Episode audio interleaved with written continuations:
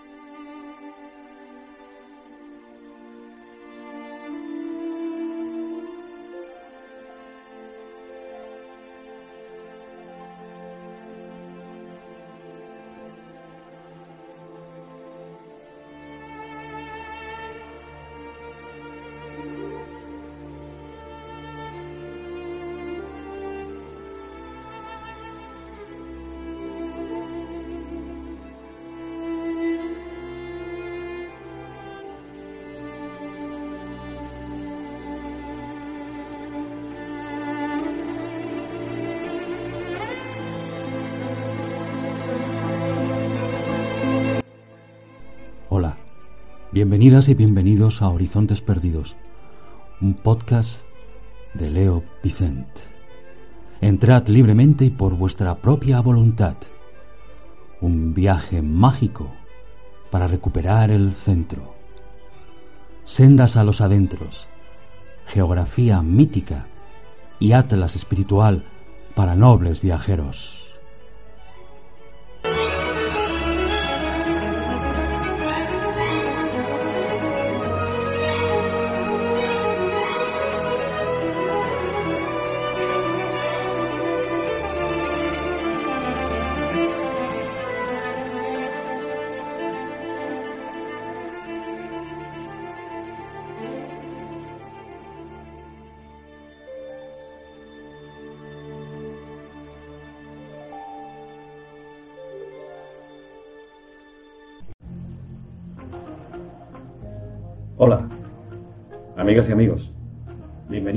Episodio más del Pincel y la Espada.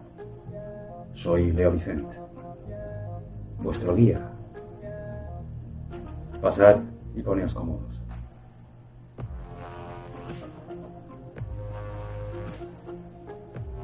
En la ciudad de Éfeso, la patria de las Amazonas, contemplé una piedra en la que había tallado un Hermes que guía, mi amigo Hakim Bey, el anticuario de Estambul, con voz solemne me aseguró que era el ónfalos, el ombligo del mundo.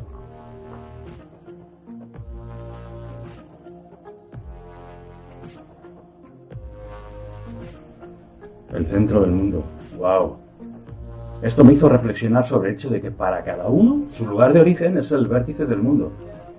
Yo soy de Madrid y desde niño he oído que la gente se refería a la ciudad como el centro en realidad una forma abreviada de la expresión el centro del universo. He leído en uno de esos periódicos gratuitos que se reparte a la entrada del metro que hay gente que está convencida que el Teatro de la Ópera en Madrid es el verdadero centro del sistema solar. Bueno, como hipérbole no está mal. Aquí va otra lista de ombligos terrenos. Os lo cuento.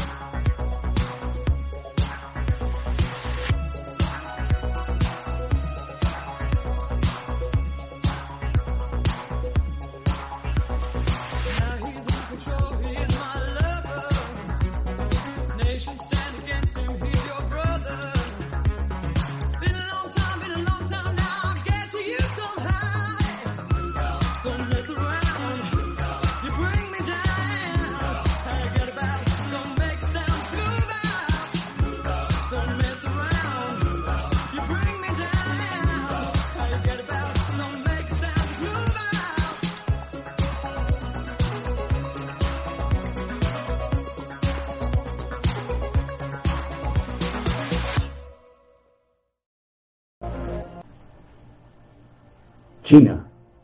Los chinos llamaban y siguen llamando a su país Zhongguo, el reino intermedio, sito en el centro del mundo.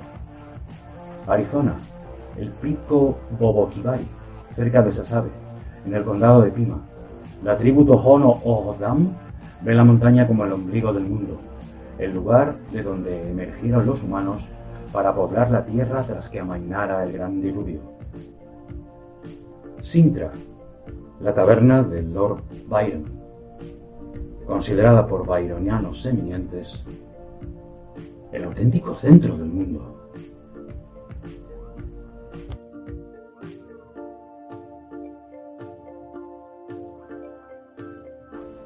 Cuzco, Perú. En el mito de la creación, la palabra quechua Cosco significa el ombligo del mundo, y eso era Cuzco para los incas. Jerusalén, la mezquita de Al-Aqsa, la más lejana, tiene forma abovedada porque se cree que señala el ombligo del mundo. La Meca, Arabia Saudí, la Kaaba, el lugar más sagrado del Islam, también ha sido considerada el ombligo del mundo. Un texto islámico dice 40 años antes creó los cielos y la tierra Alá, y la Kaaba era un punto seco que flotaba sobre el agua, y desde ahí se expandió en el mundo. México, la isla de Pacanda, en el lago Pátzcuaro, ha reclamado para sí el título de ombligo del mundo. Colombia, para los arhuacos y los coquis, autoproclamados primogénitos de la humanidad, la Sierra Nevada de Santa Marta es el centro del mundo. Islas Feroe, Torshavn, la capital, recibió a menudo el epíteto de ombligo del mundo, por parte de su escritor más eminente, William Heinesen, al que tal vez confundió su ferviente nacionalismo. Hablaba el feroés, aunque escribía en danés. Ayutthaya, en Tailandia, Wat Pra Si Phet, construida en 1448 por el rey Boromtrilokanath en la antigua capital, de Siam. Fue llamada el centro del mundo. Bodh Gaya, India.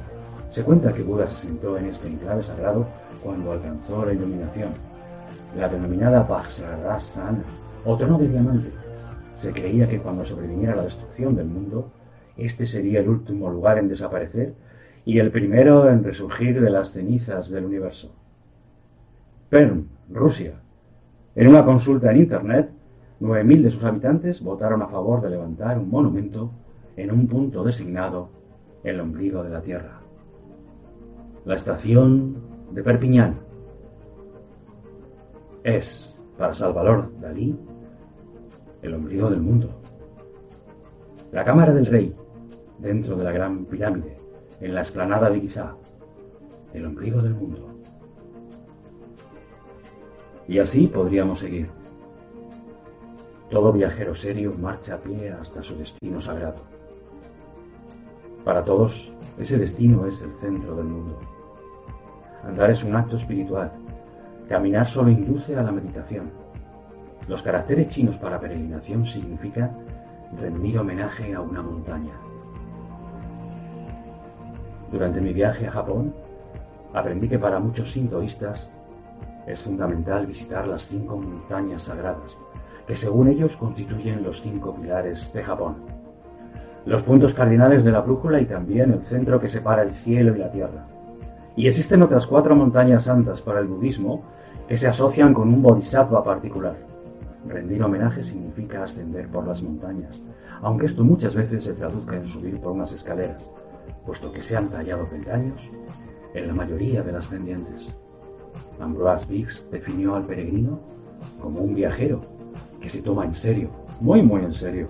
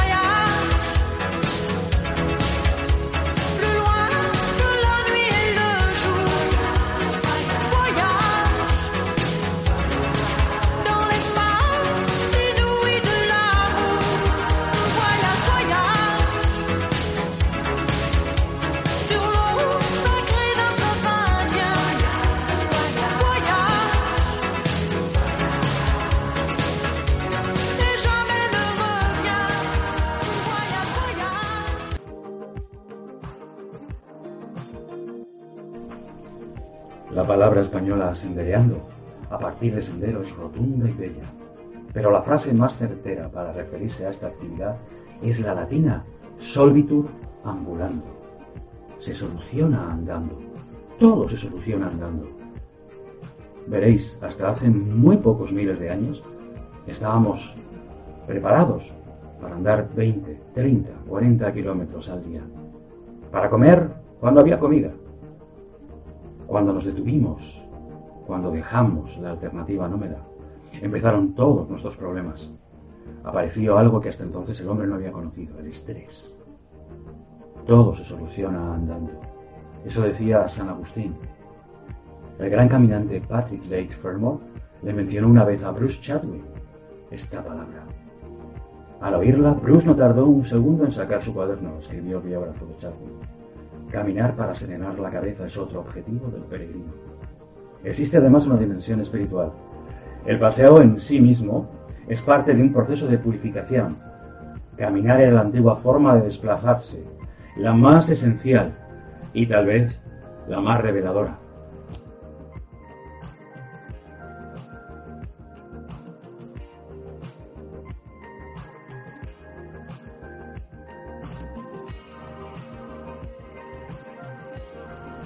El turismo es un pecado mortal. La diferencia entre turista y viajero es que este último deja las cosas tal y como estaban al llegar. Caminar es una virtud. Todos los errores y el abismo al que está abocada nuestra civilización vienen por haber abandonado la vida nómada. Preferiría hacer las cosas esenciales de la existencia a pie. Si vives en España y tienes a tu novia en Sicilia, Está claro que quieres casarte con ella. Para declararte deberías ir a pie hasta Sicilia. Para semejantes asuntos, ni el coche ni el avión son convenientes. Además, hay que estar a solas consigo mismo.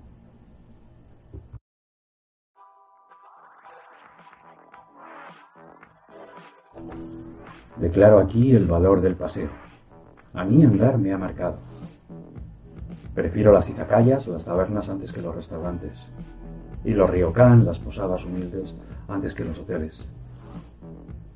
La posibilidad de caminar distingue al género humano, al menos a sus mejores especímenes. La selección natural nos ha diseñado, tanto en la configuración de nuestras neuronas como en la del dedo gordo del pie, para una vida de caminatas estacionales, a través del desierto o de abrasadoras tierras de matorral espinoso, o de ciudades por la noche bajo hermosas torres.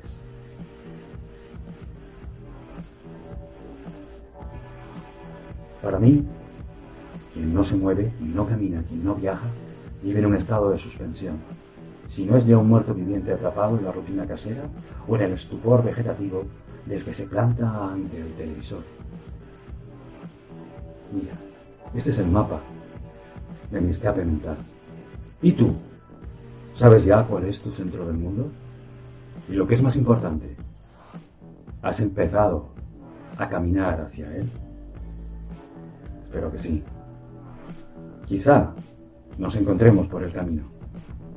Me encantaría.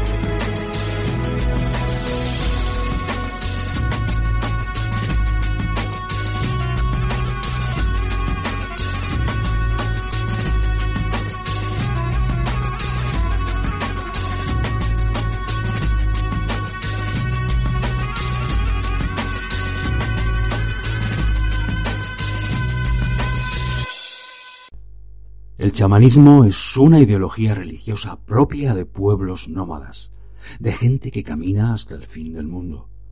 Parece provenir del norte de Asia y sin embargo está difundida por todo el continente americano, Oceanía, Indonesia y Australia.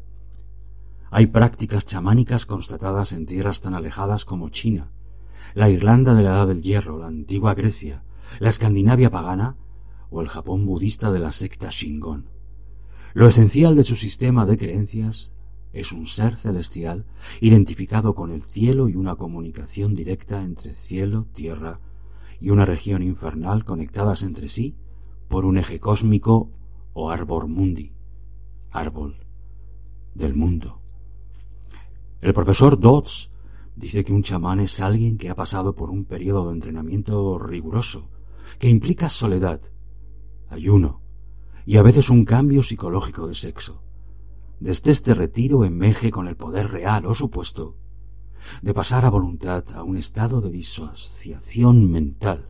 Así, cada paseo, cada trance conseguido a golpe de tambor, revive su muerte y renacimiento simbólicas. Estrabón habla de los chamanes o que caminan sobre el humo. El cuerpo del chamán muere y su alma despega en alas del éxtasis al cielo o al mundo de los muertos. De estas experiencias narradas mediante el canto, el chamán obtiene su habilidad curativa y el arte poético, que hacen de él un ser socialmente necesario. Se ha transformado en el portador de un saber supranormal, temido pero deseado, sexualmente ambiguo, apartado de la vida normal de la tribu, es el centro de la actividad cultural de su comunidad, su héroe creativo, la dinamo emocional de una sociedad que tiende a dormirse. Todas las obras de arte, incluso los artefactos mecánicos, reflejan las aspiraciones de sus creadores y son testigos vivos del pasado y de lo porvenir. El arte de las civilizaciones urbanas tiende a lo estático, a lo simétrico, a lo sólido Está regido por lo monumental en arquitectura y por el reflejo del cuerpo humano. El arte nómada de los chamanes busca lo fácil de transportar, lo asimétrico, lo inquieto, lo vivo, lo intuitivo. El color lo es todo. Se rechazan la masa y el volumen para favorecer formas vigorosas que atrapan la luz. En Siberia hay una relación estrecha entre el chamán y el artesano. Los herreros y los chamanes vienen del mismo nido, dice un proverbio yacute.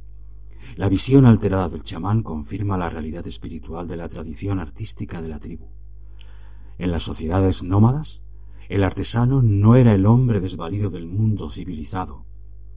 Para los mongoles, era un héroe y un jinete libre.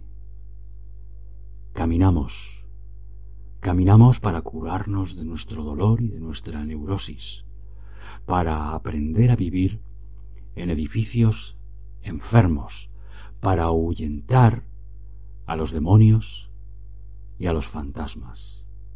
Caminamos porque el mero acto de caminar es magia defensiva.